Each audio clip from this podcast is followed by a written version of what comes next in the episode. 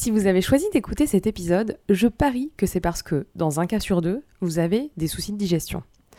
Peut-être que vous ne le formulez pas encore comme ça et que vous vous dites juste que vous avez mal au ventre. Ou alors, vous en êtes au stade j'en peux plus, qu'est-ce que je peux bien faire de plus? Déjà, bienvenue, vous êtes au bon endroit. Dans cet épisode, on va vous donner des tips pour retrouver un confort digestif au naturel. On va aussi vous expliquer à quel moment consulter un naturopathe et dans quel cas ça peut être bien de faire une cure de probiotiques. Parlant de probiotiques, l'épisode précédent avec Émilie, cofondatrice de The Serious Gut, devrait vous intéresser si vous ne l'avez pas écouté. The Serious Gut, c'est une entreprise spécialiste du microbiote qui vous aide à améliorer votre santé intestinale, mentale et immunitaire grâce au pouvoir incroyable des bactéries. C'est la première société qui se concentre sur une véritable offre de probiotiques de qualité, made in France et vegan, mais surtout personnalisée pour vos besoins afin d'en maximiser l'efficacité. J'insiste sur ce point et vous verrez qu'on y reviendra dans cet épisode. Il suffit de remplir un petit quiz en ligne pour qu'on vous oriente vers la cure adaptée. Pour celles et ceux qui voudraient aller plus loin, il propose aussi des options pour faire un bilan de l'état de son microbiote. La start-up est basée à Paris, elle est dirigée en partie par des scientifiques et elle vient juste d'intégrer la Femtech. J'ai testé la cure Transit après avoir fait le quiz et j'ai noté une amélioration au bout de quelques jours seulement. Je vous partage mon code promo, Food Therapy, tout attaché en majuscule, pour avoir moins 20% sur tous les produits y compris les abonnements. Merci à Serious Gut de soutenir cet épisode et à tout de suite pour continuer à parler bidou et digestion.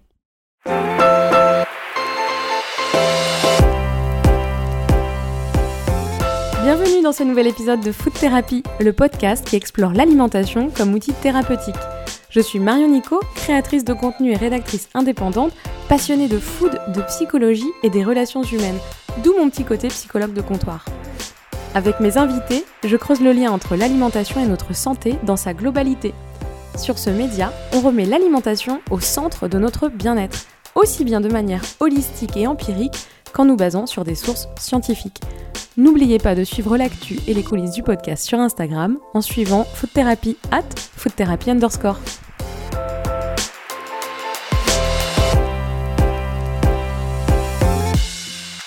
J'ai rencontré Anne-Sophie Pasquet via Marion Pézard, la voix du podcast Healthy Living, et naturopathe, avec qui j'ai déjà échangé sur son podcast, et aussi sur Food Therapy. Anne-Sophie est également naturopathe et a une affinité particulière avec la digestion. Ce sujet la passionne et elle partage tout un tas de bonnes astuces d'hygiène de vie sur son Instagram. On va justement discuter ensemble de ce qu'est la naturopathie, comment un accompagnement naturo peut nous aider lorsqu'on a mal au ventre, et puis on va aussi répondre à la question suivante à quel moment on consulte un naturopathe On va voir, et c'est important, qu'un accompagnement au naturel n'exclut pas un diagnostic médical, au contraire, il en a besoin et s'en nourrit. Je vous laisse avec notre échange sous la chaleur caniculaire bordelaise. Belle écoute Bonjour Anne-Sophie. Bonjour Marion. Comment ça va? Eh ben ça va super. Et toi? Ben ça va bien, il fait un petit peu chaud. un peu, un on enregistre euh, ce podcast la semaine de la canicule à Bordeaux. Absolument. c'est un petit peu difficile. Et en plus là, pour donner toutes les informations, j'ai fermé les fenêtres pour qu'il n'y ait pas de bruit autour. Donc c'est un petit peu... Euh, on va essayer de pas fondre. on va essayer de pas fondre. Euh, aujourd'hui, on va parler microbiote. Ouais. on va parler de, surtout de confort digestif. Oui. Euh, parce que donc tu es naturopathe. Tout à fait. Euh, à Bordeaux. Oui. Euh, tu consultes en visio principalement. Oui. Ouais, ouais. ouais. D'ailleurs, on partage un bureau ensemble. Tout à fait. Exactement. On ne et, plus. voilà. Et tu fais, je crois, en ce moment, un diplôme aussi, un DU pour te spécialiser. Tu veux nous en dire un petit peu plus? Oui, exactement. En fait, j'ai terminé ma formation de naturopathe il y a un an et demi, deux ans à peu près. Et euh, j'avais déjà en ligne de mire euh, un DU en micronutrition parce que je trouve que, enfin, moi, je suis une éternelle étudiante, j'adore me former, j'adore, j'adore apprendre, apprendre plein de choses. Et du coup, j'ai commencé en janvier. Euh, ouais, c'est ça, cette année, en janvier, un DU en micronutrition. Donc, pour vraiment, on appelle aussi ça de la médecine fonctionnelle, où on va vraiment essayer de comprendre s'il y a un dysfonctionnement, en fait, il se passe à quel niveau et comment on peut le résoudre idéalement en apportant des vitamines, des micronutriments, des minéraux qui sont nécessaires pour euh, que la machine se remette en marche. zoomer sur le problème, quoi. Ouais, c'est ça. Hmm, Exactement. Euh, est-ce que déjà, parce qu'il y a peut-être plein de personnes qui ne savent pas, euh, ce que c'est que la naturopathie. Est-ce que tu peux nous expliquer un petit peu ce que c'est? Oui, tout à fait. Alors la naturopathie, c'est vraiment une euh, comment dire, une, une, méthode, une technique, on va dire, qui est vraiment basée sur l'hygiène de vie. Donc on va vraiment travailler sur l'hygiène de vie de la personne, tout ce qui fait son quotidien, on va dire, et pour dans l'optique de lui permettre d'être en meilleure santé, d'éviter de tomber malade ou d'accompagner une pathologie s'il y a une pathologie, en plus d'un traitement médicamenteux si nécessaire. Et on va se baser en gros sur trois piliers. En tout, il y a dix techniques en naturopathie. Les trois principales, ça va être l'alimentation, euh, la gestion du stress, qu'on appelle aussi l'axe psycho-émotionnel, et puis euh, l'exercice physique. Donc vraiment tout ce qui est mise en mouvement euh, dans, au sens large du terme. Et puis après, il y a d'autres techniques comme l'aromathérapie, donc l'utilisation des huiles essentielles, la phytothérapie, donc l'utilisation des plantes, la respiration aussi, l'utilisation de l'eau, donc en l'eau chaude, l'eau froide, ce qu'on appelle un peu hydrothérapie, donc pour tous les bienfaits que ça peut avoir. Voilà, il y a dix techniques euh, comme ça qu'on utilise pour euh, accompagner la personne, euh, on va dire, vraiment dans son quotidien. Ok. Donc une personne arrive avec une problématique et toi, tu vas poser tout un tas de questions pour essayer de déterminer un peu un profil et voir lui préconiser ce qui, ce qui pourrait lui convenir en fait. Hein. Exactement. En fait, on fait vraiment un, un questionnaire euh, très poussé où on pose des questions aux gens dont ils n'ont pas l'habitude. Souvent, mm. euh, c'est la première fois qu'on leur pose ces questions-là, mais pour nous, c'est vraiment important d'avoir euh, un état des lieux le plus global possible. Et ensuite, on voit les points qui peuvent être effectivement améliorés, modifiés, en accord avec la personne, en accord avec son rythme de vie, avec ses contraintes, avec ses envies. C'est vraiment le maître mot en naturopathie, c'est l'individualisation. On est vraiment là pour s'adapter à la personne. Et il n'y a pas euh, un même conseil qui pourra être appliqué à deux personnes, même si bien sûr il y a des généralités. Et il y a des protocoles euh, quand même, j'imagine. Voilà, il y a hmm. des protocoles et il y a bien sûr des bases qu'on peut, euh, qu'on peut appliquer, mais on va vraiment aller travailler dans le détail et voir c'est quoi l'axe le, principal pour cette personne adapté à son cas précis. Ok. dans l'épisode précédent, on a beaucoup parlé du microbiote et mhm. des bactéries. Très bon épisode d'ailleurs. Merci. Euh, toi, tu te spécialises principalement sur la digestion. En tout cas, sur Instagram, tes prises de parole sont principalement, je trouve, sur le digestif. Euh, quelle importance on accorde en général en naturopathie à tout ce qui est digestif? On accorde une grande importance parce qu'effectivement en naturopathie on travaille vraiment sur le terrain. Donc on va chercher euh, ce qu'on appelle la cause de la cause de la cause et on peut même en rajouter encore derrière. L'idée c'est vraiment d'aller comprendre à quel moment il y a eu un dysfonctionnement dans le, dans le dans le fonctionnement de, de, la santé de la personne. Et on sait aujourd'hui que le microbiote, il a une place hyper importante dans la santé, dans énormément de, pathologies ou même tout simplement de symptômes. Et donc en naturopathie, c'est vrai que c'est un peu aussi un, domaine dans lequel on, travaille beaucoup. On va, on va vraiment, dans toutes les questions qu'on pose à la personne, le côté digestif, alimentation et donc microbiote, il, représente une très grande partie. Donc c'est vrai que c'est un pilier qui, euh, qui, est très fort. Et aujourd'hui, même la médecine allopathique euh, s'y intéresse aussi. Donc c'est super parce qu'il y a plein d'études qui, sortent euh, tous les jours quasiment. Et on commence à comprendre vraiment à quel point le microbiote, c'est le pilier, euh, comme tu l'évoquais dans, mm. l'épisode précédent. Donc euh, ouais, c'est une grande place pour, euh, pour en naturopathie aussi. Ouais, c'est vraiment en fait un peu la base des recherches, c'est-à-dire que tu vas, par exemple, une personne qui arrive, qui je sais pas, hein, qui va venir avec une problématique d'acné ou de de, petits boutons sur le corps ou de l'inflammation, de l'eczéma, des choses comme ça, tu mhm. vas tout de suite orienter tes questions sur la digestion ou pas forcément? Ça fait partie. En fait, euh, ouais, de toute façon, même si la personne elle vient pour un truc qui n'a rien à voir avec la digestion, je vais beaucoup beaucoup l'interroger sur la digestion parce qu'en mhm. général, ça me donne des indications. Mhm. Et honnêtement, c'est très très rare qu'une personne arrive et euh, me dise, moi je digère hyper bien, je n'ai aucun symptôme, mon transit est parfait. Ça n'existe quasiment pas. J'en ai vu certains cas où vraiment on, on était pas mal au niveau digestion, mais la plupart du temps, il y a un déséquilibre plus ou moins important. Et c'est vrai que même pour une problématique de peau ou une problématique qui n'a rien à voir avec le digestif, on va quand même beaucoup creuser parce que euh, on se rend compte que la plupart du temps, euh, ça part euh, de là, mm. même s'il peut y avoir d'autres conséquences et d'autres axes aussi à traiter. Mais en tout cas, ouais, tout ce qui est digestion et microbiote, c'est un peu le, la base, ouais, la base de travail. Euh, pourquoi toi, tu as choisi principalement d'orienter euh, tes posts, notamment sur Instagram, sur euh, la digestion, de donner beaucoup de conseils, même tu as ton petit podcast aussi où tu parles beaucoup d'astuces pour bien digérer, etc. Mhm. parce que tu as vu qu'il y avait vraiment un, beaucoup d'interrogations par rapport à, à tes clients ou c'est qu'est-ce qui a fait que toi, tu t'es dit, ok, je vais principalement parler de ça en fait, à la base, c'était un peu euh, de manière euh, égoïste, on va dire. Moi, je suis vraiment arrivée par la naturopathie en cherchant des réponses parce que j'avais tout le temps mal au ventre et euh, les médecins me disaient en gros, bah il y a rien, il faut arrêter de manger un peu de ça, être un peu moins stressé et rentrer chez vous. Et moi, je me retrouvais à me dire ouais super, mais en fait au quotidien, comment je fais? Et ça, ça devenait vraiment invivable. Donc j'ai commencé à faire des recherches. J'ai découvert ce nom magique de syndrome de l'intestin irritable ou colopathie fonctionnelle. Enfin voilà, je me souviens encore de ce moment où j'ai découvert ça dans un article et j'ai passé des heures à, tout chercher sur Internet. Et euh, petit à petit, euh, je me suis dit, ok, super, j'ai ça, mais qu'est-ce que j'en fais? Comment je, comment je vais mieux? Et là, j'ai découvert notamment la naturopathie. Et, l'aspect qui me plaisait euh, principalement, c'est que c'est à la fois très basé sur l'alimentation, mais pas que. Et moi, il y a plein de trucs qui m'intéressent. L'alimentation en fait partie, mais il y a plein d'autres choses. Et du coup, voilà, c'est vraiment comme ça que je me suis découvert, que j'ai découvert la naturopathie et que je me suis aussi découvert une passion pour ça. Donc à la base c'était très égoïste et puis bon ça part souvent de là en c'est ça hein, on va souvent euh. vers ce qui nous nous aide le plus mm. aussi mm. et puis euh, en fait j'ai commencé à en parler sur euh, mon blog à l'époque en me disant on verra bien si c'est un sujet qui plaît je continuerai à en parler si je vois que c'est un flop total bon bah je passerai à autre chose et je parlerai d'autre chose et là j'ai eu une vague de réponses de personnes qui me disaient mais merci de parler de ce genre de choses je me sens tellement moins seule je comprends ce que j'ai aujourd'hui mm. Et là je me suis dit il y a vraiment un truc à faire parce qu'en fait je ne suis pas du tout un cas isolé euh, et, les gens sont aussi en, manque de réponse, comme j'ai pu l'être euh, à l'époque. Donc euh, voilà, je me suis dit, bah, très bien, je vais apprendre encore plus sur le sujet et partager tout ce que je peux. Et petit à petit, voilà, ça, a vraiment commencé comme ça. Et aujourd'hui, ce qui me qui me fascine et me motive, c'est vraiment de comprendre euh, justement à quel point le, digestif et le microbiote, c'est le pilier de tellement de choses. Et en travaillant sur ça, on peut effectivement améliorer tout, tout plein d'autres piliers. Donc voilà, c'est un peu, euh, je trouve bah, que c'est hyper fascinant. Comment la naturopathie peut aider euh, au confort digestif? Et peut nous améliorer notre digestion. Je sais pas si on peut le poser comme ça. Mais... Ouais, ouais, ouais. Bah c'est... Moi, je dis souvent aux, gens que l'objectif, c'est de retrouver un ventre serein et confortable. et un peu. c'est un peu ça, et surtout un ventre qu'on oublie. En fait, moi, je leur dis souvent, mon objectif, c'est que vous ne pensiez même plus à votre ventre, en fait, que ce soit même plus un sujet, euh, et que euh, au bout de, je sais pas, quelques jours, quelques semaines, vous dites, ah tiens, ça fait longtemps que j'ai pas eu mal au ventre. Donc ça, c'est un peu, euh, un peu l'objectif.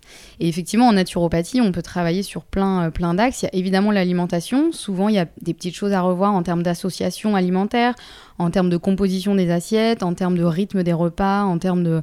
Voilà, il y a plein plein de choses déjà à revoir parce que euh, soit les gens n'ont pas le temps à s'y consacrer, euh, ne, voilà, n'ont pas forcément les bons réflexes, ou soit les gens ne savent pas. Et, mm. vraiment, moi, je me souviens quand j'ai découvert tout ça, j'ai découvert tellement de choses, je me suis dit, mais on m'avait jamais dit qu'il fallait faire comme ça, et qu'effectivement, quand je le fais, je me sens beaucoup mieux. Donc il y a ça, et puis il y a aussi, euh, bien sûr, le, tout l'axe de gestion du stress, puisqu'on mm. le sait aujourd'hui à quel point le stress est un, un énorme impact sur le ventre. Donc euh, on l'a tous plus ou moins vécu, hein, les petits papillons dans le ventre ou à l'inverse la boule dans l'estomac. Mais en fait, réellement au quotidien, euh, il y, a un vrai axe entre euh, les intestins et le cerveau, donc vraiment un impact du stress. Bah, l'avantage, parce qu'il y, a des avantages à avoir le syndrome de l'intestin irritable, c'est que pour le coup, si tu es très connecté à tes symptômes, tu vois tout de suite. Absolument. Enfin, quand tu es S2I D, donc diarrhée, tu as un coup de stress, souvent tu dois aller aux toilettes, mais immédiatement. C'est ça. Donc en fait, si tu es connecté, enfin au moins tu as des symptômes, tu vois ce qui se passe. Ouais. Moi, j'essaye toujours de voir le bon côté. Je me dis, le syndrome d'intestin irritable, moi, ça m'apporte vraiment des, des données sur mon, ma santé mentale en fait. Ouais. Non mais absolument, c'est sûr que c'est hyper inconfortable, mm. mais au moins, euh, je le dis souvent aussi à mes clients, c'est ça, j'ai mm. au moins vous êtes quand même connecté à votre corps, quoi. Même si vous n'êtes pas toujours ravi et en, entente avec lui, mm. mais au moins effectivement, on a l'impact euh, immédiatement. Il n'y a pas besoin d'aller euh, dans des extrêmes et jusqu'à se voilà se retrouver parfois, se prendre tout son stress en une fois dans la tête, dire moi je l'avais pas vu venir. Bon bah là au moins on en est assez conscient. Donc voilà, du coup il y a aussi cet axe-là, gestion du stress. Et puis après, on peut aussi travailler avec euh, des compléments alimentaires sur tout ce qui va être euh, barrière intestinale, microbiote, euh, rééquilibrer le microbiote, voilà, aller travailler, peut-être diminuer certaines catégories de bactéries pour en augmenter d'autres, travailler sur le mucus aussi intestinal. Enfin, il y a plein plein de choses à faire. Justement, par rapport au, tu parles des compléments alimentaires, quid des probiotiques? Mm-hmm. Je voulais ton avis sur la question parce que c'est vrai que bon, moi quand j'ai un peu découvert pareil le microbiote, j'avais fait un premier sujet sur les probiotiques, etc. Euh, et, en plus, depuis, euh, on en avait discuté toutes les deux en off, depuis, c'est un peu. Euh, bah, il y a un marché, donc forcément, tu as beaucoup d'offres. Et on sait plus. Donc, en fait, tu te dis, bah, je prends des probiotiques, mais est-ce que vraiment on peut acheter une boîte de probiotiques lambda sans savoir vraiment ce dont on a besoin ou pas? Bah, honnêtement, moi, je le déconseille plutôt. C'est vrai que euh, pour l'avoir moi-même testé euh, il y a quelques années sans trop comprendre pourquoi, mais je prenais des probiotiques, ça me faisait ballonner, ça me donnait mal au ventre, j'étais pas bien du tout. Alors, il faut savoir que, petite parenthèse, parfois quand on prend des probiotiques, même s'ils sont bénéfiques pour nous, les deux, trois premiers jours, on peut avoir un peu des, inconforts, des ballonnements, mais en général, ça passe. Ça veut dire mm. c'est juste le temps que ça se réajuste un petit peu au niveau des, bactéries, et après, ça passe. Sauf que euh, moi, des fois, j'ai pris des probiotiques où pendant 15 jours à un mois, j'étais pas bien du tout. Et sauf que à l'époque, je ne savais pas que ça voulait dire que ça me convenait pas et que ça servait à rien de s'acharner. Je pensais simplement que probiotique égale positif égale bénéfique. Et en fait, aujourd'hui, on se rend compte qu'il y a tellement de souches de bactéries différentes et idéalement, il faut trouver la souche qui hmm. nous convient à nous, ou, au moins euh, voilà, des souches qui vont euh, être bénéfiques. Euh, et c'est pour ça que c'est intéressant ce que fait The Serious Gut, parce que là, c'est vraiment un peu plus quand même personnalisé. voilà. Il y a quand même un questionnaire où on a au moins un peu les, habitudes de la personne, donc on a une idée de son microbiote, même mm. si idéalement, c'est sûr qu'il faudrait tous, voilà, c'est ça, il mm. faudrait tous faire un test vraiment de microbiote pour avoir clairement qui est là, qui n'est pas là en termes de bactéries, qui est là en trop grand nombre, qui est là en, trop petite quantité, pour pouvoir un inventaire bactériologique. C'est ça, exactement, pour pouvoir en ensuite euh, prendre le probiotique euh, mm. ciblé. Alors c'est pas possible pour tout le monde et c'est pas euh, voilà, c'est pas toujours ni confortable ni possible, on n'a pas forcément envie. Mais c'est pour ça que prendre des probiotiques à tort et à travers, c'est pas toujours une bonne idée. Et idéalement, il faut vraiment être bien conseillé ou complètement faire un test et là au moins on a vraiment la réponse et, mm. et, voilà et après il faut quand même être conseillé parce que bon c'est tout ça c'est complexe mais en micronutrition on peut avoir plus de données aussi là-dessus parce que tu as des questionnaires assez poussés aussi sur euh, ton état euh, psychique euh, au moment donné ou... Ouais, absolument. Et puis en, micronutrition, on fait vraiment des tests très poussés mm. qui vont au-delà de la simple prise de sang. On va vraiment tester plein, plein de paramètres parce que justement, on se dit si tel paramètre est pas bon, il faut qu'on s'occupe de ça en premier, par exemple, avant de s'occuper d'autre chose. Donc c'est hum, un peu euh, l'inconvénient, c'est que souvent il faut faire beaucoup de tests qui sont assez coûteux. En général, c'est des choses qui ne sont pas remboursées euh, par la sécurité sociale ou euh, si on a une bonne mutuelle. ouais, c'est ça. si on a une bonne mutuelle encore, mais la, plupart mm. du temps même pas. mais par contre, une fois qu'on a fait les tests, on a les vraies réponses. Et ça, c'est quand même, ça évite de naviguer un peu à vue parfois sur des problématiques vraiment particulières, parce qu'après on peut déjà faire des choses très très bien de manière un peu générale, mais si on veut vraiment aller dans le détail d'une problématique particulière, il faut aller regarder un peu euh, ouais, ce qu'il y a à l'intérieur. De toute façon, moi je pense avec euh, pour avoir un peu bataillé depuis quelques années avec euh, ces soucis, le S2I, etc. Ma conclusion c'est que ça prend du temps. Oui. Et qu'il faut aller au fond des choses vraiment. Mm. c'est peut-être aussi coûteux d'un point de vue pécunier, mais en fait c'est nécessaire. Tu peux pas ne pas le faire parce que en fait sinon tu passes ta vie à mettre en place des solutions pansement c'est ça. Et tu vas peut-être avoir un, ce qu'on appelle le confort digestif, c'est le titre de l'épisode, euh, pendant, je sais pas, quelques semaines, voire quelques mois, mais mm. ça va pas fonctionner. Moi, c'est vrai que la première fois que j'ai pris des probiotiques, ça m'a fait du bien pendant trois mois. Mm-hmm. Et en fait, le problème de fond, il n'était pas réglé. Donc, euh, Et d'ailleurs, il le sera certainement jamais complètement, puisque c'est c'est chronique et que ça implique, comme tu le disais, bah, de savoir gérer son stress, euh, une alimentation euh, qui te convienne à toi, parce que là encore, c'est pas euh, toutes les personnes qui ont le syndrome de l'intestin irritable, on mange pareil. Non, parce qu'il y a des choses qui, toi, vont te faire du bien, moi pas. Absolument. Il y a un moment, je pense qu'on est obligé de passer par du journal alimentaire avec un relevé de ce qui nous fait du bien. Et, et c'est là que, après, je voulais te poser la question des FODMAP. Mm parce que moi, j'ai fait tout ça. Donc, j'ai suivi un médecin, micro... enfin, médecin micronutritionniste m'a suivi. J'ai fait tous ces tests, etc. Euh, prise de sang hyper ciblée, mhm. euh, analyse de sel, d'urine, du cortisol dans les urines, vraiment toute la totale. Et euh, on en est venu à la conclusion que de toute façon, là, il y avait une telle inflammation qu'il n'y avait pas le choix. Il fallait que je fasse le régime sans FODMAP. Mhm. Mais c'est tellement contraignant que si tu le fais, déjà, il faut le faire jusqu'au bout parce que sinon ça va servir à rien. Euh, et en plus, il faut quand même être bien accroché parce que c'est euh, oui, c'est contraignant. Euh, moi, j'ai eu des, une baisse de morale vraiment pendant, pendant deux mois parce que tu manges. J'avais pas d'énergie. Enfin, mhm. tu manges pas. Je vais, avant de raconter mon expérience, est-ce que tu peux nous dire ce que sont les FODMAP? Tu seras peut-être mieux placé que moi. Oui, ouais, avec plaisir. Donc, les FODMAP, c'est un, c'est un acronyme pour euh, des noms hyper compliqués qui veulent dire, en gros, fermentescible pour le F. Donc, ça veut dire que c'est des choses qui vont fermenter dans l'intestin, donc potentiellement créer des bulles d'air. Ensuite, c'est oligosaccharides, disaccharides, monosaccharides et polyols. Donc, tout ça, c'est des noms barbares pour, pour regrouper. Des familles d'aliments, quoi. C'est ça, c'est une famille de glucides qu'on appelle à chaîne courte qui vont euh, ne pas être digérés et absorbés dans l'estomac et l'intestin grêle, qui vont arriver quasiment intacts dans le côlon et, qui vont euh, nourrir les bactéries qui sont présentes. Donc en soi, c'est des choses qui sont bonnes pour la santé, puisque souvent c'est des catégories de ce qu'on appelle des prébiotiques, mm. donc c'est la nourriture des bactéries. Mm. Le souci, c'est que selon... Euh, la quantité de bactéries que l'on a selon la quantité de FODMAP que l'on mange, et particulièrement quand on a un syndrome de l'intestin irritable, ça peut devenir compliqué parce mm. que les bactéries, elles vont justement fermenter ces petits glucides, donc elles vont les digérer, mais par le processus de fermentation. Et là, potentiellement, ça fait des bulles d'air, ça peut attirer... Euh, c'est ça, donc mm. ballonnement, gaz, etc., inconfort, douleur, et ça peut aussi attirer de l'eau dans l'intestin, ce qui peut déclencher euh, des diarrhées, justement, euh, ou à l'inverse, faire de la constipation. Enfin voilà, c'est en gros, c'est pour ça que le le, protocole euh, sans FODMAP, c'est un protocole où en fait pendant quelques semaines on va enlever tous les FODMAP ou au moins la, plus grande partie euh, pour déjà voir si les symptômes se calment, si on se sent mieux, si on peut calmer un peu l'inflammation, calmer les symptômes. Et ensuite, on réintroduit famille par famille pour semaine voir. Par semaine. C'est mm. ça. Donc, effectivement, c'est très long. En mm. tout, ça dure plusieurs mois. Trois mois, ouais. Ouais, c'est mm. ça. Euh, pour voir quelle famille va déclencher des symptômes ou pas.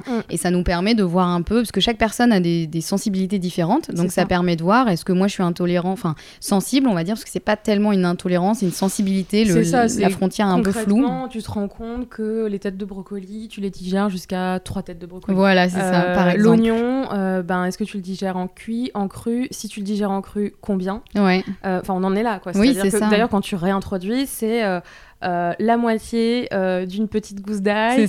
Euh, ensuite, essaye avec 75%.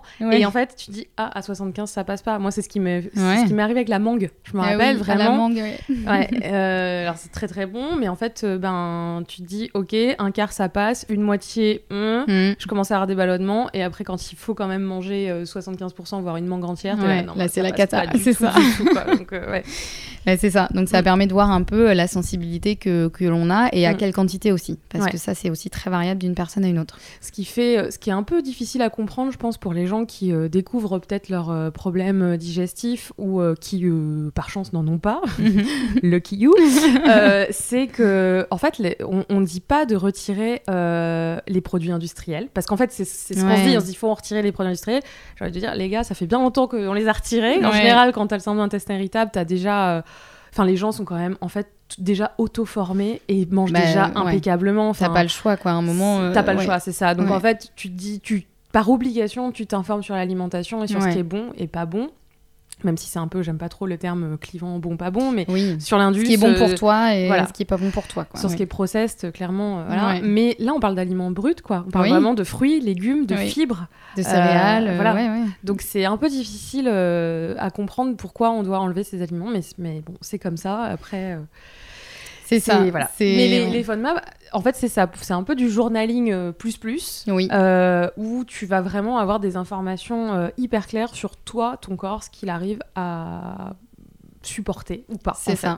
Mm. C'est ça, en sachant qu'il y a quand même un autre paramètre qui entre en ligne de compte. Donc moi je dis souvent à mes clients, si vous vous lancez dans le protocole FODMAP, faites-le à un moment où vous êtes à peu près zen, c'est-à-dire ne faites pas ça en même temps que je sais pas, vous commencez un nouveau boulot ou que euh, vous déménagez, enfin voilà, une situation de vie hyper stressante. C'est ça, parce mm. qu'on sait à quel point le stress peut chambouler euh, complètement le digestif. Donc si on est dans une période hyper stressée, ça va évidemment fausser les résultats, mm. même si on peut pas rester forcément zen pendant 3-4 mois, mais voilà, au moins essayer d'avoir une situation euh, la plus stable possible pour ne pas trop fausser les résultats.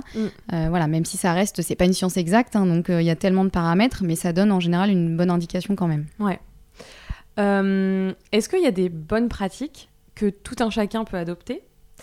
Parce que on a dit que c'était euh, l'individualisation, la mhm. naturopathie, un peu par définition. Donc, mais est-ce que quand même, toi, tu pourrais nous donner des conseils là un petit peu, parce que c'est ce que les gens viennent chercher aussi en écoutant le podcast, c'est un petit peu des, conseils euh, généraux pour avoir un confort digestif. Et ma deuxième question, c'est est-ce que on doit avoir un suivi à vie ou l'objectif c'est vraiment euh, de rendre autonome la personne? Oui, déjà très bonne question. Effectivement, euh, l'objectif bien sûr c'est de rendre la personne autonome. Mm. Moi je conseille plutôt, euh, pour répondre d'abord à, cette première question, moi je conseille plutôt aux gens de, bah, de consulter un naturopathe ou un professionnel de santé, soit en prévention, c'est-à-dire s'ils se disent bon j'aimerais, je, sais que je, fais les choses à peu près bien, mais j'aimerais bien aller plus dans le détail pour vraiment prendre soin de ma santé au maximum, mm.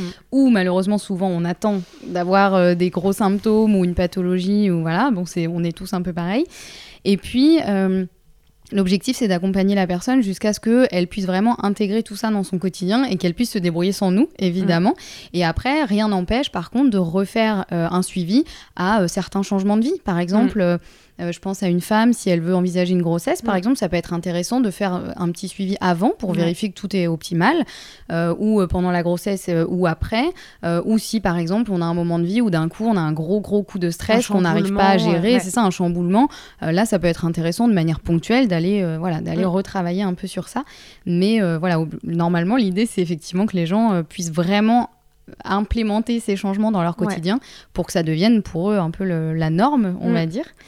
Euh, et après, en termes de, euh, de, conseils que tout le monde peut appliquer, bon, il y aura les choses un peu bateau. Évidemment, éviter tout ce qui est trop industrialisé, euh, tout simplement parce que souvent, ça contient énormément d'additifs, souvent beaucoup trop de sel, beaucoup trop de sucre, etc. Donc ça, ça va quand même bien perturber la digestion, l'équilibre de tous les, tous les systèmes, on va dire.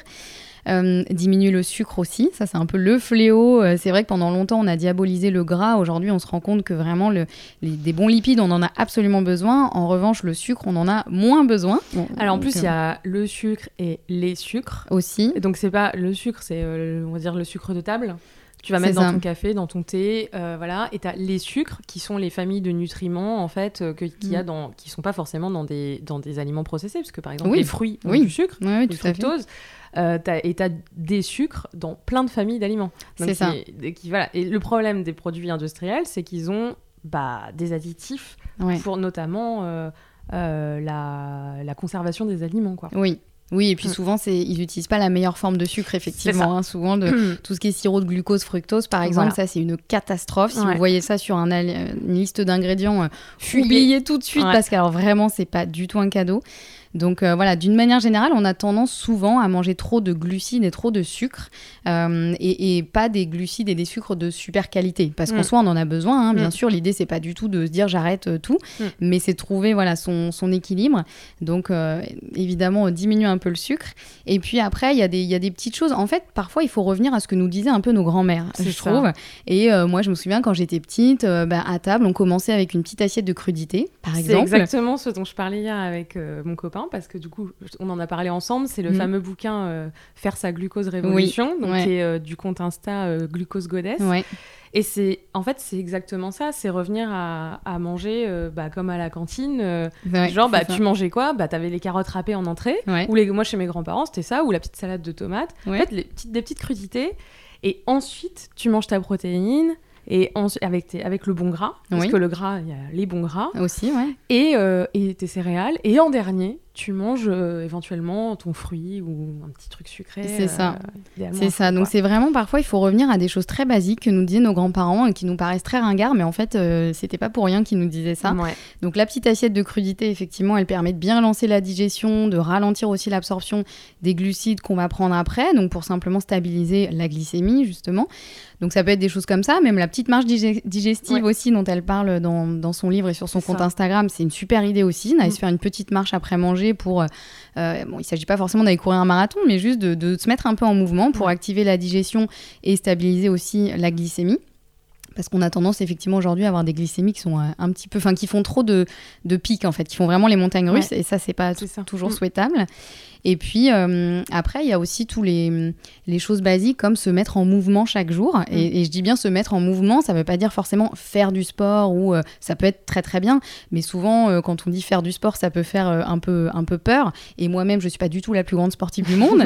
donc je ne suis pas là pour juger, mais simplement de se mettre en mouvement chaque jour. Mm. Et le mouvement, c'est ce qui vous correspond. Ça peut être de marcher, de faire du yoga, de faire du jardinage, des de, ouais, des étirements. Ça peut être effectivement de faire une activité plus intense comme aller courir, faire du vélo, aller nager, etc. Mais euh, ça, c'est des choses qui devraient normalement faire partie de notre quotidien, parce mm. qu'on n'est pas fait pour être sédentaire. Normalement, mm. on est fait quand même pour être actif. Euh, et puis après, bien sûr, il y a les choses basiques comme respirer, tout simplement. Aujourd'hui, on a tendance à, respirer d'une manière, à euh, respirer vraiment sur la partie haute du corps. Et c'est une respiration qui est plutôt de stress. Donc pensez à respirer avec le ventre. Et... Comme les enfants. Comme Mais les comme bébés. les bébés, c'est mm. ça. Quand on regarde un bébé, il respire vraiment avec le ventre. Quoi. Il y a son ventre, qui, son petit bidou qui se gonfle et qui dégonfle. Bah, techniquement, on devrait faire pareil. Et rien que ça, juste de prendre une grande respiration comme ça, déjà ça envoie un signal au système nerveux que euh, ok tout va bien, on n'est pas en danger. Vrai que le yoga ou le pilate euh, aide beaucoup parce qu'on t'apprend à respirer. Donc, euh, Absolument. c'est fou d'apprendre à respirer à l'âge adulte, mais c'est dramatique. c'est comme ça. ça. Surtout que la mm. respiration, c'est une des seules fonctions que l'on peut faire de manière totalement inconsciente. Heureusement, on n'est pas obligé de penser à respirer. En revanche, c'est une des seules fonctions sur lesquelles on peut avoir un impact. C'est-à-dire mm. qu'on ne peut pas euh, se dire euh, je vais accélérer les battements de mon cœur comme ça sur commande. Il y a peut-être certains yogis qui y arrivent, mais c'est très rare. on ne peut pas se dire j'accélère ma digestion d'un coup comme ça. On, c'est des, des, fonctions qui, voilà, qui mm. sont incontrôlables. Par contre, la respiration, on peut choisir de modifier sa respiration. Et rien que de faire ça, ça peut aussi changer beaucoup de choses sur notre stress, donc mm. notre digestion ça fait aussi un peu un massage interne des organes. Enfin voilà, il y a vraiment plein plein de bénéfices aussi mm. à, la respiration. Ouais. Bah tu vois, c'est ça aussi, j'avais fait un épisode euh, sur le, le belly sculpting et tout ce qu'on appelle le stomach vacuum. Là, tu vois, je l'ai remis en place depuis euh, hier, ok, c'est mon deuxième jour. et je le fais 5-10 minutes le matin, j'essaye. Alors c'est pas évident, et même si tu le fais pas correctement, enfin moi je sais pas faire la danse du ventre, clairement, mais en fait... Euh, tu te dis ça t'apporte un petit confort digestif et en fait au bout d'une semaine quand même donc il faut quelques jours mais c'est pas si long que ça mm-hmm t'as quand même moins de ventre gonflé le matin. Ouais. Donc euh, c'est intéressant. Après, euh, c'est sûr que quand tu dis euh, toutes les choses que tu mets en place, t'as l'impression que t'es complètement esclave de ton corps. Et qu'il faudrait y consacrer deux heures par jour. Je sais que ça peut paraître totalement infaisable. Donc l'idée, c'est aussi de piocher les choses qui nous parlent, qui nous appellent, d'essayer, de se dire bon bah ça en fait ça me saoule et clairement je vois pas trop d'impact. Tout, tout soit une contrainte. C'est ça, absolument. Il faut que, ce soit aussi un plaisir. Après, je pense que tu arrives à un moment aussi où tu te dis euh, est-ce que mon confort parce qu'on parle de confort digestif, mais en fait, c'est ton bien-être général. Hein, c'est ça. Que, En fait, quand tu as tout le temps mal au ventre, ça te plombe complètement. Absolument. Donc, en fait, c'est à quel point je suis prête à mettre ça en place? Parce que finalement, ça va. Ok, ça me prend peut-être 20 minutes par jour, mais en fait, le reste du temps, je vais être pas trop mal. Exactement. C'est ça. Jusqu'à arriver à être plutôt bien, parce que c'est l'idée. Oui. Pas être que pas trop mal. Mais, euh, mais ouais, c'est un peu se poser la question. Euh, bah, c'est pareil, c'est comme les gens qui disent qu'ils n'ont pas le temps de cuisiner. Moi, je ne crois pas à ça. Enfin, tu dis non, tu ne prends pas le temps. Parce que, ça.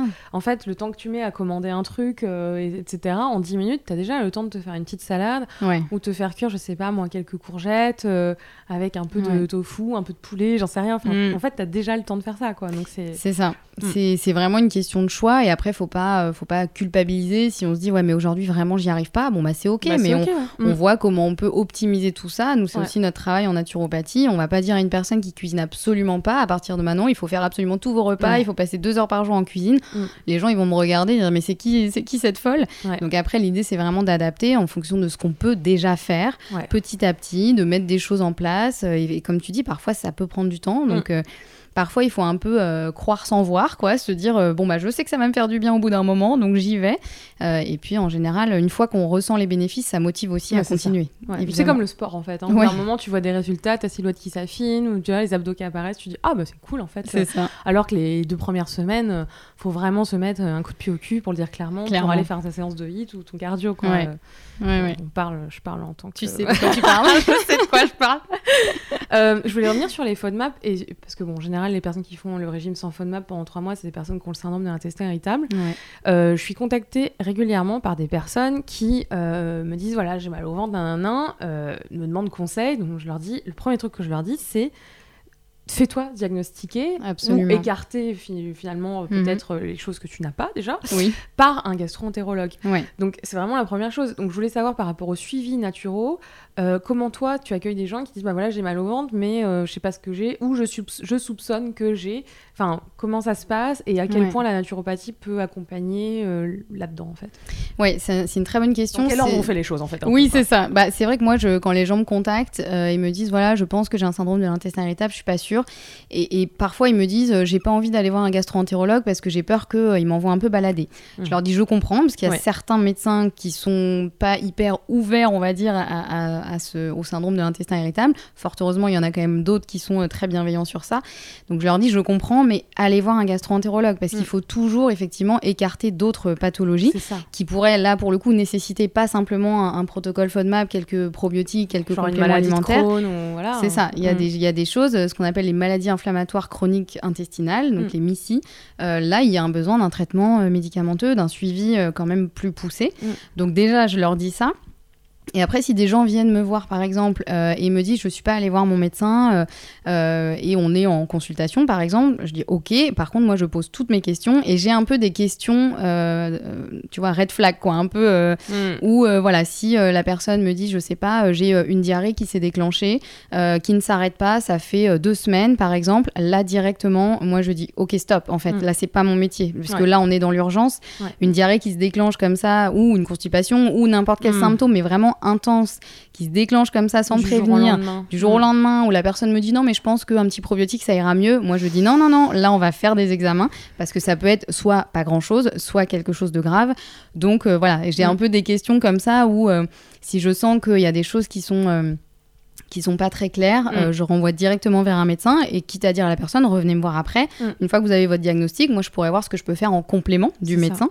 Euh, voilà. Après, si la personne vient me voir et me dit euh, j'ai ça depuis toute petite et puis voilà, en gros c'est toujours pareil. bon Là, j'encourage toujours de toute façon à aller faire des tests, à aller voir son médecin, etc. Mais je m'alarme moins en tout cas, et je sais que je peux déjà commencer à travailler sur certaines choses euh, qui, de toute façon pourront, euh, pourront être bénéfiques et risqueront pas de euh, d'amplifier ou de déclencher des choses à côté. Donc voilà, j'adapte. Je pense que en fait, quand tu as vraiment des soucis digestifs, et d'ailleurs c'est pas forcément le syndrome de l'intestin irritable, ça peut être des problèmes de reflux gastrique, etc. Qui sont liés d'ailleurs souvent à la glycémie aussi. Aussi, oui. ça dans ce super bouquin. En fait, je pense qu'il faut déjà se dire, premièrement, parce que je pense qu'il faut faire un peu les bullet points, quoi. Petit 1, oui. euh, aller voir un gastroentérologue. Parce que la médecine est toujours le premier, euh, la première personne qui va pouvoir finalement diagnostiquer, écarter des pathologies, euh, mettre le doigt sur finalement un diagnostic. Exactement. Et ensuite, ça va être forcément, il faut accepter et il faut être prêt à euh, revoir son alimentation. En fait, c'est et son, et son hygiène de vie en général. Mais ça passe, allez, je dirais peut-être 70% par l'alimentation. Oui. Donc si en fait, et c'est quelqu'un qui nous dit, bah ouais, mais en fait, euh, non, mais c'est bon, euh, j'ai enlevé le lait. C'est pas, en, plus, c'est pas enlever des choses. C'est ça. C'est l'idée, c'est que moi, je mange absolument de tout aujourd'hui, et j'arrive à avoir une vie convenable, on va dire, mhm. d'un point de vue confort justement mais c'est euh, t'es obligé, enfin ça demande un effort. C'est pas je pense qu'en fait, on est dans une société aussi, on se dit c'est plus simple de prendre un médicament. Bien Parce qu'en fait, on, a, on s'est déresponsabilisé en prenant des médicaments, c'est que c'est pas de notre faute, et que ça va se régler en prenant euh, un doliprane ou autre ah, chose. Exactement. Et, dans, maintenant, tu as le fameux bah, je prends un probiotique, ça va aller mieux. C'est ça. Non, en fait, si tu as vraiment une pathologie, ça va pas aller mieux. Euh, donc, ça va imposer des efforts. Parce que, bah Enfin, on est maître de son corps en fait. C'est ça le, truc. C'est que on n'est pas, euh, c'est pas notre corps qui nous contrôle quoi. Non, et puis c'est vrai que ça passe aussi par euh, revoir aussi son rapport à son corps, parce que souvent quand on a mal au ventre euh, en permanence, on est un peu fâché avec son corps quand même. Hein. On a un peu envie de se dire mais pourquoi il me fait ça, pourquoi il me punit, etc. Mm. Il mérite pas que je m'occupe de lui. Enfin voilà, je caricature, mais on peut vraiment en passer par là quand on souffre au quotidien. Donc c'est vrai que ça passe aussi par euh, déjà renouer, on va dire, une meilleure relation avec son corps, souvent revoir son alimentation, effectivement revoir son hygiène de vie. En fait, ça dépend de euh, ce qu'on a identifié qui est le plus problématique. Est-ce que c'est l'alimentation? Est-ce que c'est le stress? Est-ce mm. que euh, c'est ça peut être plein plein de choses mm. donc effectivement ça va passer par parfois enlever certaines choses mais souvent moi je travaille plus effectivement par le fait d'ajouter des choses mm. qui naturellement vont en dégager d'autres en fait plutôt que de dire il faut absolument arrêter de manger ça je dis, est-ce qu'on peut rajouter ça, par exemple, au repas Et finalement, la personne me dit, ah bah tiens, j'ai arrêté de manger ça, ou un, autre truc. Euh, voilà, et je me dis, là, c'est bon, my job is done. en fait, ouais, c'est ça, c'est commencer à prendre conscience. Et quand tu dis des ajouts, c'est des choses auxquelles on pense pas, mais on, a tous finalement euh, des carences en oméga 3, on n'en mange pas suffisamment. Donc, c'est. Euh, c'est des choses bêtes, mais c'est varier les huiles. Enfin, moi, je sais que j'ai tout le temps soif. C'est vraiment, je pense, je suis déshydratée certainement dû à mon syndrome de l'intestin irritable. Mhm. Je bois beaucoup d'eau et j'ai pour autant, j'ai toujours soif. Et donc, je pense que j'ai une déshydratation. De toute façon, je vois, j'ai souvent la peau sèche. Mhm. Donc, bah, qu'est-ce que je fais? C'est que je varie plus mes huiles alimentaires, en fait. aussi. Tu vois, j'essaye d'avoir des bah, l'huile de lin. Alors, c'est vrai que au mm. goût, au départ, c'est un peu, faut s'habituer. Ça change, oui, c'est t'en mets pas beaucoup à ce moment-là. Tu mets, moi, je mets une petite cuillère de l'huile de lin et le reste, je mets de l'huile d'olive. Tu vois, tu coupes. Mm. Et en fait, c'est ça, c'est euh, des choses auxquelles on pense pas forcément, mais euh, c'est pas compliqué à mettre en place. Exactement. Et mm. comme tu dis, il y, a quand même une grande majorité de personnes qui sont euh, qui sont en, déficit d'oméga 3, de fibres, etc. et, et c'est vrai que rien qu'en jouant sur ça, ça peut quand même changer énormément de choses. Ouais. De toute façon, on le voit souvent. Alors après, c'est un peu compliqué parce qu'on est dans une. Euh, aujourd'hui, enfin, on est un peu dans une culture de manger moins. C'est le problème mm. de, de, de, tout ce qui est arrivé avec le jeûne. Enfin, moi-même, je l'ai testé. J'ai écouté ton épisode aussi où tu dis que tu l'as fait. Mm-hmm. Euh, moi, ça m'a apporté un confort digestif pendant X temps. Et en fait, finalement, ça m'a créé des dérèglements. Euh, euh, au, niveau, euh, au niveau du poids. Parce mhm. que à partir du moment où j'ai arrêté de le faire, parce qu'il y a eu des moments où j'avais faim, bah en fait forcément ça, ça te crée un, déséquilibre dans tes, dans tes calories, même si ouais. j'aime pas parler en calories. Et ça peut engendrer une, une, enfin en tout pas si pas une prise de poids, en tout cas le jour où tu vas en perdre, ça ne marche pas, tu vois. Donc mm. c'est je sais pas si à terme c'est vraiment le bon truc. Et souvent d'ailleurs, ce qu'on dit, c'est que finalement on ne mange pas assez. Enfin, on mange à la fois trop mais pas, assez euh, nutritif. Voilà, c'est ça. En termes de, en fait, souvent on dit qu'on est en qu'on est affamé euh, euh, nutritionnellement parlant, quoi. C'est-à-dire qu'effectivement, en termes de calories, on, a plus que de raisons. Mm. On vit dans une société en France où on est en abondance totale alimentaire, mais en termes de nutriments, on est très souvent carencé. Et malheureusement, aujourd'hui, de toute façon, pour avoir absolument tous les nutriments dont on a besoin dans l'alimentation, il faut quand même être euh, hyper, euh, on va dire, euh, sérieux dans le sens mm. faire hyper attention. Ce qui ne veut pas dire ne manger que de la salade, bien au contraire. On peut tout à fait se régaler et manger absolument à sa faim, et voilà. Mais si on veut avoir assez de vitamines, de minéraux, d'oméga 3, etc., dans l'alimentation, il faut être quand même hyper carré. Et aujourd'hui, c'est rares sont les personnes qui arrivent à, à, faire ça. Et puis ça veut dire aussi que au niveau vie sociale, euh, ça peut être compliqué. quoi. Donc, c'est difficile. C'est pour ça qu'il faut vraiment trouver cet équilibre et, euh, et, parfois ne pas hésiter à céder de compléments alimentaires quand on sent qu'on est trop restreint au niveau euh, alimentation pure. Mm. Donc voilà, il y a un peu, y a un et peu C'est là que le suivi naturopathique intervient, mais c'est intéressant. Exactement, mm. exactement. Et pour rebondir sur ce que tu disais sur le jeûne, effectivement, le, on entend beaucoup parler du jeûne intermittent, qui peut être très très très intéressant, mais pas sur tous les profils. Mm. Donc c'est pour ça d'où l'intérêt de l'individualisation. Mm. Euh, chez certains profils, ça peut être vraiment euh, miraculeux. Chez d'autres, ça peut être une catastrophe parce que ça peut créer un stress qui justement, comme tu, dis, stresses ton corps. Ouais. Exactement. Mm. Donc euh, si tu as déjà un niveau de stress très élevé, ben en fait ça va juste faire un, poids de plus à porter pour ton corps et après ça va dérégler pas mal de choses. Et, et, ça dépend aussi des moments de vie. Ça veut pas dire que aujourd'hui c'est pas possible pour moi par exemple de faire le jeûne intermittent, mais peut-être que dans six mois ce sera tout à fait possible parce que ma situation sera différente Mm. et voilà. En fait, c'est euh, ça, je pense que ça, ça, peut faire un peu peur de se dire, oh là là, il y a beaucoup de contraintes alimentaires notamment, mais en fait, il faut se dire, la vie, c'est cyclique. Donc, Absolument. ce que tu fais aujourd'hui, ça se trouve, dans six mois, euh, ça passera, il n'y a pas de problème. Enfin, moi, je l'ai vu avec euh, l'intolérance au lactose. Pas aujourd'hui, j'arrive à manger des produits laitiers de temps en temps. certains fromages qui, il y a 10 ans, c'était pas possible que je les ingère. Donc, en fait, c'est Parce que tu as travaillé sur plein de choses, tu as amélioré aussi le terrain, donc mm. forcément, le corps, il, il, tolère mieux. Donc c'est la bonne nouvelle aussi, c'est clair. Ça, c'est ça. Mais c'est pas évident, c'est un grand travail. C'est clair. Euh, oui, je voulais te demander, on, en parle un peu depuis le début, mais en fait, comment toi tu, euh, tu traites, enfin comment tu conseilles à la personne qui vient te voir de faire plus attention à ces, enfin de, regarder, de voir les signaux du corps comme des symptômes. Tu vois, tout ce qui est euh, fatigue, acné, ballonnement, mhm. des inflammations, quelles qu'elles soient. Il y a aussi beaucoup de personnes qui ont euh, par exemple de l'eczéma dans les, sur le cuir chevelu, tu vois, la psoriasis, euh, mhm. euh, des problèmes de sommeil ou des fringales. Comment on va apprendre à écouter et traiter nos symptômes Justement, les rendre autonomes, les personnes, tu vois, sur ça? Oui, bah déjà, rien que le fait de leur poser des questions, Ouais. souvent, ça change tout mm. parce que les personnes qui viennent consulter un naturopathe pour la première fois et à qui on pose toutes ces questions-là, en général, ils disent mais jamais on m'a demandé ce genre de choses, euh, comment euh, comment était mon transit, comment je dormais, comment je me sentais, etc. Donc déjà rien de ça, ça leur permet de poser une conscience dessus. Mhm. Et moi, ça arrive qu'il y ait des personnes qui me disent bah honnêtement, je sais pas, parce qu'en fait, ils, ils, sont pas interrogés. Euh, c'est ça, ils se sont pas interrogés, ils se sont complètement déconnectés de leur ressenti. Donc déjà rien que de poser des questions, ça aide. Et ensuite, moi, j'invite vraiment les personnes à euh, dire, euh, OK, vous testez ça et vous voyez comment vous vous sentez. Et si c'est plus confortable pour vous, vous notez sur un papier ou sur votre téléphone ou sur votre ordinateur. Si c'est trop contraignant, vous faites juste euh, déjà rien que de poser un peu une conscience dessus. Euh, et, parfois, chez certaines personnes, ça demande un vrai travail. Je sais qu'il y en a où j'ai besoin de les voir plusieurs fois et souvent ils me disent ah, J'ai oublié, je me souviens même plus, j'ai mangé ça, mais je saurais pas dire comment je me suis sentie après. Et je dis C'est pas grave, on continue, on travaille. Euh, qu'est-ce qui serait le plus simple pour vous? Est-ce que ce serait mieux de noter? Est-ce que vous voulez m'envoyer un message pour me dire Comme ça, ça vous permet d'y penser? Enfin, on adapte, mais en fait, c'est vraiment le questionnement et Il y a aussi ce truc, parfois, on dit, on peut dire aux gens, oh, mais toi, tu t'écoutes trop, c'est bon, t'as toujours un pet de travers, voilà, c'est bon, arrête de t'écouter, mm. voilà. Donc les gens peuvent aussi parfois un peu culpabiliser à l'idée de se dire, non, non, mais en fait, ils se disent, non, non, mais moi, ça va. Et quand on creuse, en fait, ça va pas, ça va pas du tout. Ils ont quand même des symptômes, c'est juste qu'ils ont arrêté de les écouter. Donc moi, je les invite au contraire à les écouter, mais pas dans le sens de dire, oh, j'ai encore mal au ventre, j'en ai marre. Oui, on va pas rentrer dans de la victimisation et tout ça. C'est plus, ah, tiens, euh, aujourd'hui, je suis ballonnée. Exactement. Qu'est-ce qui se passe un peu Ah, tiens, aujourd'hui, j'ai pas eu besoin de faire de sieste. Bah, qu'est-ce que j'ai fait différemment euh, Ça peut être vraiment des petites choses comme ça. Et moi, à force de les questionner, en fait, ça les invite à eux-mêmes se questionner mm. et à vraiment euh, juste simplement se poser des questions. Mm. Et puis aussi, je, leur partage. C'est vrai qu'on dit souvent que les naturopathes, on est un peu des éducateurs de santé.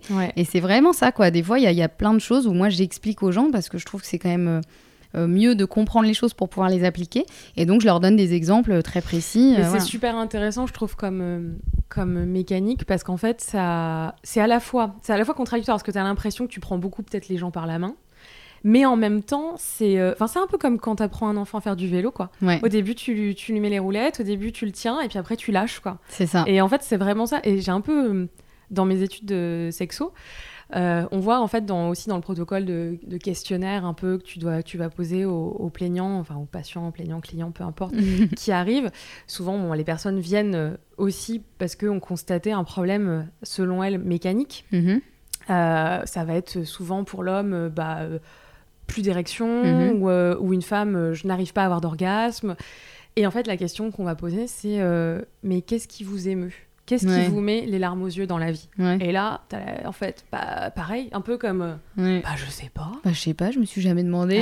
Ou alors, au contraire, non, non, rien. Ils vont dire, mais, en fait, bah oui, mais moi, je suis là pour régler un problème. Mm. Euh, euh, de kiki, quoi, pour le dire clairement, tu vois, été là. Non, en fait, parce que là, tu es en train de parler de plaisir. Le plaisir, c'est quoi? C'est quelque chose qui est que tu ressens, c'est de l'émotion en fait. Mm-hmm. Un orgasme, c'est une émotion. Du lâcher prise, Donc en fait, s'il y a rien dans la vie aujourd'hui que tu as voilà, il y a rien qui t'émeut dans la vie. S'émouvoir, je sais pas, hein, pour certaines personnes, ça peut être euh, aller au restaurant et goûter un plat et se dire oh là là, c'est émouvant. Pour d'autres personnes, c'est aller voir un match de foot. Enfin, après, chacun a, sa, a sa, petite, son petit thermomètre, on va dire. Mais euh, en fait, l'intérêt, c'est surtout de se poser la question. Quoi. Exactement. Et c'est se dire, bah, en fait, comment tu veux obtenir le Graal si tu te t'interroges pas sur ce qui te fait plaisir, en fait, dans la vie. C'est ça. Et euh, c'est tout, tout con. Mais en même temps, c'est tellement complexe parce que oui. on n'apprend pas. En fait, on, encore une fois, on déresponsabilise et on arrête de. C'est un peu la contradiction de cette société où on est très individualiste et en même temps on, on s'écoute pas. Donc euh, c'est ça, on se coupe souvent beaucoup de nos émotions parce que certaines sont inconfortables, donc on préfère pas les ressentir. Et c'est pour ça que moi il y a des personnes qui me disent aussi, euh, ah, moi je suis pas du tout stressée. Ok, très bien. Et sauf que là, je pose deux ou trois questions et je me dis, ok, là, on est sur un super haut niveau de stress, mais la personne ne refuse en fait de, le voir. Après, moi, mon boulot, c'est pas forcément de lui dire, si, si, vous êtes stressé, regardez. de créer des... Voilà, c'est plus de l'accompagner, d'essayer mm. d'y aller un peu à tâtons, de voilà, et de, lui faire prendre conscience. Oui, c'est un peu comme un psychologue hein, finalement qui va amener, euh, pousser à la réflexion et qui va amener sur un chemin. C'est ça, mm. exactement passionnant, n'est-ce pas Bon, euh, on va arriver à la fin. Euh, ce podcast s'appelle Food Therapy. Oui. Qu'est-ce que ce nom t'inspire Alors, Food Therapy, pour moi, c'est un vrai mélange entre euh, la gourmandise et le fait de prendre soin de soi. pour moi, c'est vraiment ça. C'est à la fois de se faire un super repas qui est délicieux, mais qui en même temps est très très bon pour nous en termes de nutriments, en termes de... voilà, pour mm. moi, c'est le mélange idéal, quoi. Ouais, bien, bonne réponse. et si tu avais un food mantra, du coup? Eh bien, euh, mon food mantra, je dirais, euh, je ne sais pas si c'est vraiment un mantra, mais en tout cas ma façon de fonctionner par rapport à l'alimentation et ce que j'essaie beaucoup de dire aussi à mes clients, c'est le principe du 80-20. C'est-à-dire 80%, vous essayez de vraiment faire les choses bien en mettant de la gourmandise, bien sûr, mais euh, voilà, vous essayez quand même d'être un peu, euh, d'optimiser, on va dire, ces assiettes, etc. Et 20% du temps, vous vous fichez la paix complètement, mais vraiment. C'est-à-dire vous avez envie de manger une pizza, un tiramisu, allez-y. Et de boire un verre de vin par-dessus, mais allez-y. de toute façon, tu vas te rendre compte que dans ces 20%, tu vas te lâcher, mais tu vas quand même, je veux pas dire faire attention, mais tu vas le faire en conscience par rapport au fait que, Ouais, ok, tu fais, tu t'es fait ton burger et tes frites, mais derrière, tu vas peut-être pas rajouter justement le tiramisu parce que tu vas dire non, mais en fait, ça y est, j'ai assez mangé. Et ça. en fait, là, je sais que mon corps il va supporter, mais demain, si je rajoute le tiramisu, ça va mal se passer. Je Exactement. vais passer ma nuit aux toilettes. Enfin, tu vois. Ouais, c'est- ouais, c'est ça. Donc de toi-même, en fait, tu vas au bout d'un moment faire les choses bien. Absolument. Alors que si c'est interdit, au contraire, tu vas dire je m'en fous, je vais prendre le tiramisu parce que j'ai pas le droit Comme et du coup euh, Mm. c'est ça. Mm. Donc c'est vraiment euh, ce principe-là, moi je trouve qu'il fonctionne euh, assez bien Mm. et, euh, et que ça permet aussi d'avoir un quotidien qui est quand même qui, est, qui est optimal pour notre santé, mais qui est quand même cool et qui Ouais. permet d'avoir une vraie vie sociale, de se lâcher la grappe de temps en temps. euh, voilà. C'est ça. Se lâcher la grappe, c'est bien. C'est bien comme folie. en plus, tu l'avais pas vu, mais il y a la métaphore avec le raisin. Ouais. Et quel est ton plat émotion? Alors mon plat émotion, euh, je dirais que c'est le gratin dauphinois. Ah ouais, putain, C'est tellement bon. Et, et c'est vraiment un plat que euh, ma maman faisait souvent quand on était petit. Et pour moi, c'était vraiment euh, genre l'odeur déjà quand ça cuit dans le four. Je me disais, oh, trop bien, il y a du gratin dauphinois. Et en plus, elle savait que j'adorais ça. Ouais. Donc, c'était un peu le, le plat qu'elle faisait aussi pour me faire plaisir. Et aujourd'hui, dès que je mange un gratin dauphinois, ça me ramène Et direct tu le fais en ou pas, enfance. toi? Et non, c'est ça le problème. Ouais. C'est que moi, j'avoue que j'en cuisine assez peu parce que c'est assez long à faire quand même. Ouais, c'est un petit peu long. Et euh, du coup, non, ça reste vraiment le plat que je mange pas souvent. Mais par contre, quand j'en mange, Et le secret, Voilà. c'est de hailler le plat.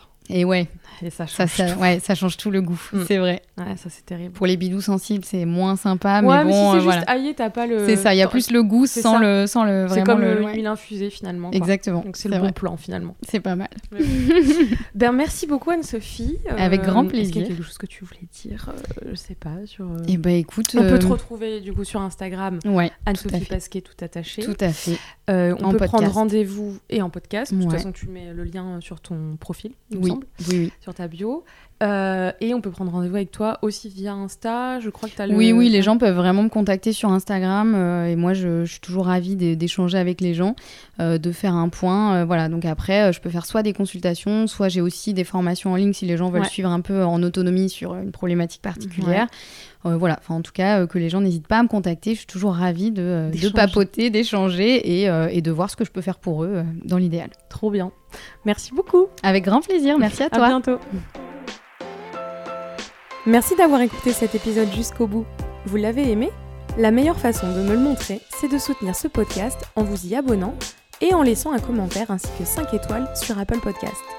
Si, comme moi, le bien-être et la santé vous tiennent à cœur, partagez ce contenu avec vos amis ou vos collègues à la machine à café, comme vous partageriez vos bons plans et bonnes adresses. Je vous retrouve très bientôt dans un prochain épisode de Food Therapy.